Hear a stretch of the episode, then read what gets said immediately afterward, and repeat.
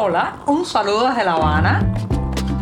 Les habla Joanny Sánchez, cubana, periodista, ciudadana, y les traigo este cafecito informativo recién colado y sin azúcar para despertar.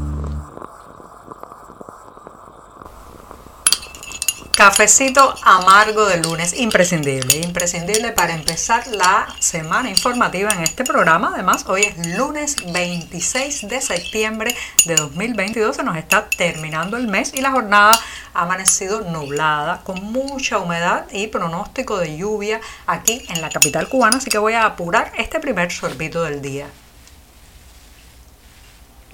Después de este buchito sin una gota de azúcar, paso al que ha sido el tema durante varios días, especialmente este fin de semana, y fue el referendo que ocurrió ayer domingo 25 de septiembre sobre el Código de las Familias, la nueva legislación que según los datos oficiales que han empezado a aparecer en las primeras horas de este lunes, el sí ganó con más del 66% de las boletas válidas, o sea, las personas que fueron a votar y no anularon su boleta, pues de esos el poco más del 66% aceptó el código de la familia. Esto ya pues ha generado celebraciones en la comunidad, la parte de la comunidad LGBTI que estaba a favor del código de las familias, especialmente por el tema de la apertura o la flexibilización al matrimonio igualitario. También el oficialismo está cantando loas y lo pinta como una victoria pero yo voy a tratar de desmenuzar un poco estas cifras porque aquí hay algo más que quizás no vemos en una primera impresión. Bueno, por un lado se trata de una abstención histórica, sí, como escuchan, una abstención histórica porque solo el 74 de las personas inscritas en el padrón electoral fueron a votar. Ustedes, alguno de los que vive en sociedades democráticas me dirá que fue un porcentaje bastante alto los que acudieron a urnas, pero créanme, señoras y señores, que bajo un totalitarismo no ir a votar, abstenerse, quedarse en casa es un acto de valentía extrema porque la persona sabe que se arriesga a meterse en problemas, a ser señalado, a tener conflictos laborales, educativos, incluso a que lo vayan a buscar a su casa, lo presionen y prácticamente prácticamente lo obligan a asistir al colegio electoral también, eso es mucho más fuerte en los pequeños pueblos, en las comunidades donde hay más control del oficialismo. Así que 74% de asistencia es una asistencia bajísima para el histórico que había mantenido este sistema a lo largo de seis décadas y esa abstención es una abstención de castigo, sí, de castigo. También el número de votos eh, hacia el no implican no solamente una negativa al código de la familia, sino en mi interpretación un voto de castigo al régimen que no ha permitido ningún otro tipo de referendo para cuestionar o preguntar sobre el derrotero político, ideológico o económico de la nación y al abrir esta posibilidad con el código de la familia, bueno, pues ahí se canaliza la inconformidad, el malestar social, el deseo de castigar a los que nos han condenado a esta circunstancia. Si usted compara el padrón electoral con los que votaron sí, bueno, déjeme decirle que solo un poco más del 47% de ese total de electores convocados a urnas fueron los que aceptaron el código de la familia. Por tanto, estamos ante una sociedad fracturada, ante una sociedad dividida en un punto y muchas veces ni siquiera es por el texto mismo del código de las familias que tiene tantos, tanto sus detractores como personas que lo apoyan sino básicamente esto ha sido un referendo a la gestión gubernamental para muchas personas. Así que estemos atentos a las cifras cuando se vayan perfilando y decantando en las próximas horas, pero yo leo esto en clave de varapalo y derrota para el oficialismo que ha comprobado que su capacidad de movilización, su capacidad, digamos, de convocatoria ha mermado muchísimo. Si esta caída es así con un eh, referendo por el Código de las Familias, ¿cómo? ¿Cómo sería si se preguntaran otras cosas?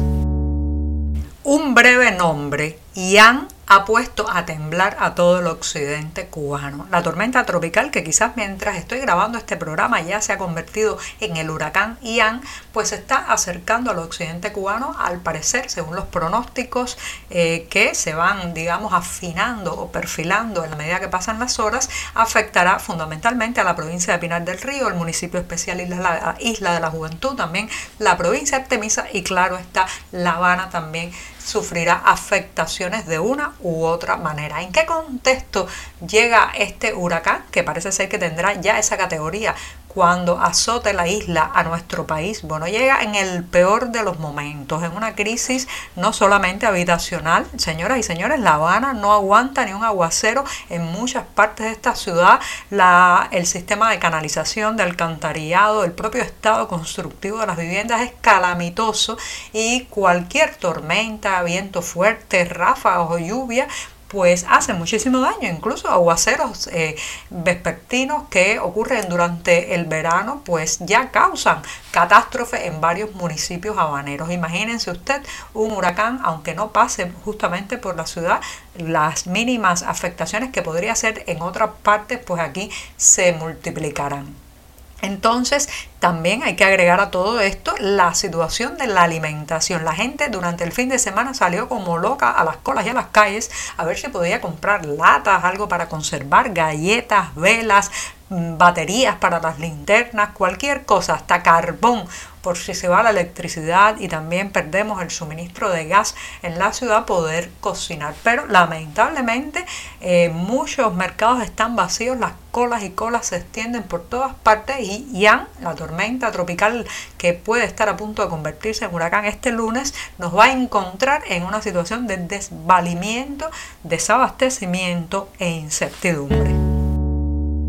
Todos los que siguen las noticias internacionales saben que en los últimos días en las primeras planas de los más importantes periódicos del mundo ha estado la información sobre las protestas populares en Irán, unas protestas que fueron detonadas por la muerte de una joven, Macha Amini, quien fue detenida eh, por la llamada policía de la moral, trasladada a una comisaría para recibir allí lo que ellos dan en llamar una hora de reeducación y poco después llevada a un hospital donde murió. Entonces, bueno, los iraníes, claro está, acusan al régimen de violencia policial y de haber matado a esta joven Macha Amini, por eso se han lanzado a las calles en varias ciudades del país, incluso las principales universidades de Teherán han tenido que suspender sus clases debido justamente a estas protestas populares. Bueno, ¿y qué, qué pensarían ustedes si les digo que el régimen cubano, aliado del iraní, le ha intentado lavar el rostro a eh, pues la violencia policial, la represión contra los manifestantes y ha apoyado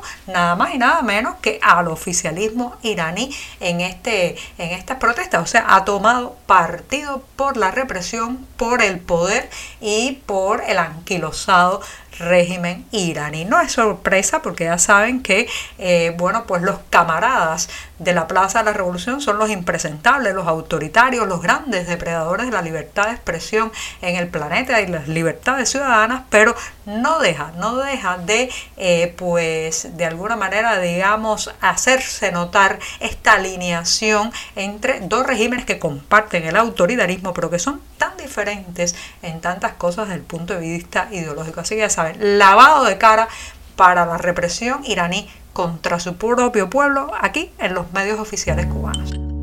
Y para despedir este programa de lunes me voy con una pincelada literaria, ¿sí? Como escuchan, porque la literatura infantil cubana está de fiesta desde que se ha sabido la noticia que el escritor Antonio Orlando Rodríguez ha ganado por unanimidad del jurado el Premio Iberoamericano SM de Literatura Infantil y Juvenil. El galardón le será entregado a Antonio Orlando Rodríguez en la Feria Internacional del Libro de Guadalajara el próximo noviembre. Así que ya saben, a seguir la obra de este insigne cubano que ha hecho disfrutar a tantas mentes infantiles y juveniles con su literatura. Y con esto me despido hasta mañana martes. Muchas gracias. Por hoy es todo. Te espero mañana a la misma hora. Síguenos en 14medio.com. También estamos en Facebook, Twitter, Instagram y en tu WhatsApp. No olvides, claro está, compartir nuestro cafecito informativo con tus amigos.